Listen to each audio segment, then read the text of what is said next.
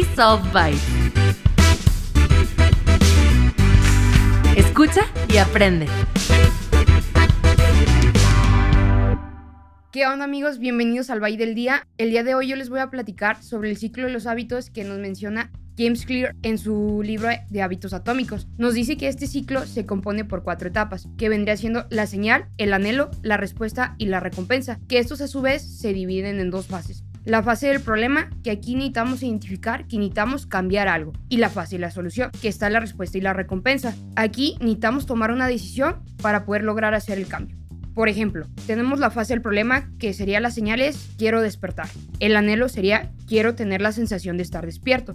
La respuesta es quiero tomar una taza de café y la recompensa sería la satisfacción del deseo de sentirme alerta. Para poder lograr este, este cambio también nos mencionan cuatro leyes para hacer el cambio de conducta. Por ejemplo, en la señal es hacerlo obvio, en el anhelo es hacerlo atractivo, en la respuesta es hacerlo sencillo y en la recompensa hacerlo satisfactorio. Y sería de modo viceversa si es que queremos eliminar un mal hábito. Sería en lugar de hacerlo obvio, pues hacerlo invisible. En lugar de hacerlo atractivo es hacerlo poco atractivo. Hacerlo sencillo sería hacerlo difícil y en lugar de hacerlo satisfactorio sería hacerlo insatisfactorio.